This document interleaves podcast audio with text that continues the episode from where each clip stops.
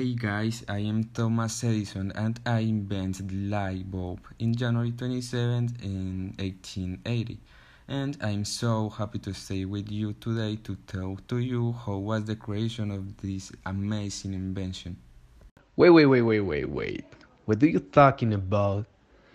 If it wasn't for me, you wouldn't be famous. Only your mother will know you.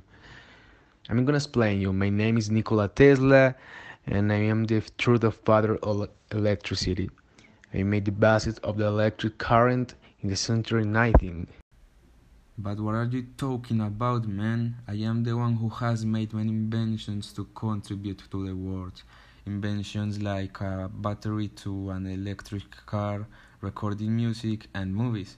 And I was also one of the first inventors to apply the principle of chain production and large-scale teamwork to invention process. So, which is why the creation of the first industrial research laboratory is recognized and what did you do to contribute to the investigations? Because i think that you didn't do anything. Well my parents and my theoretical work helped to forge the foundation of modern system for the use of electrical energy by alternating current, including the polyphase electric distribution system and the alternating current motor, which contributed to the emergence of the second industrial revolution. But it is nothing compared to what I did because if I hadn't made the first advance in industrialization, you would not have done any of those things. That's true. Actually, I worked for you in one of your companies, but I didn't agree with your idea of direct current. That's why I quit and made my own company, Tesla Electric Company, and I created the alternating current that is used today. Alternating current is the electric current in which the magnitude and direction vary cyclically.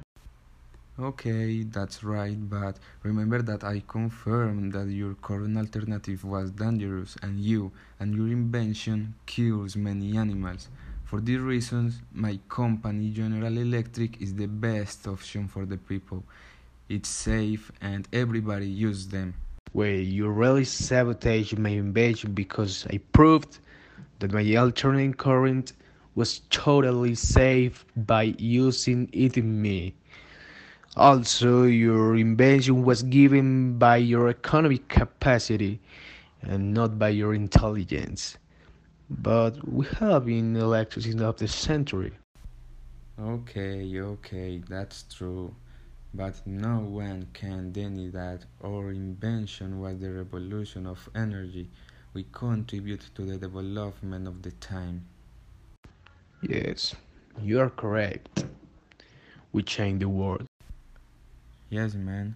It's really amazing how we change the people's lifestyle. But come on, man, tell me more of you. Okay, I'm gonna explain you who was Nikola Tesla. He was born in Serbia in 1876. He studied engineering because of his physics professor, he became interested in electromagnetic phenomena. At his 26 years old, he worked in Edison Company, improving his electric systems. He created Tesla Electric Company and also made the induction motor. Taking advantage of his discovery, the current altered. Previously, at that time, the war of currents was unleashed. Alright, man, that's good. So now I'm gonna tell to you who was Thomas Edison. And I'm gonna tell to you some things about his life. So, Thomas Edison was an American inventor, scientist, and businessman. He was born on February 11 in 1847 and he is considered the father of energy despite losing against Tesla in the war of the current. He died due diabetes on October 18 in 1931 and everybody remembers him like the person who invents the light. So, in his last days, he lived with all the luxuries he could get because he kept his money until the end. Not like Tesla, who lived alone and without money for the rest of his life. But well, tell us something about the War of the Current. The War of the Currents was a series of events that surrounded a fight created by the creation in the United States of the two current systems at the time, made by Thomas Alva Edison and Nikola Tesla. Yes, man, this work was really, really amazing. So, what conclusion can we draw? Today, I want to give you a conclusion. Electricity was clearly one of the best inventions of the man, and it was served humanity since the war before was like this. Everything was lit by candles. The family was more united, and technology did not distract the human being.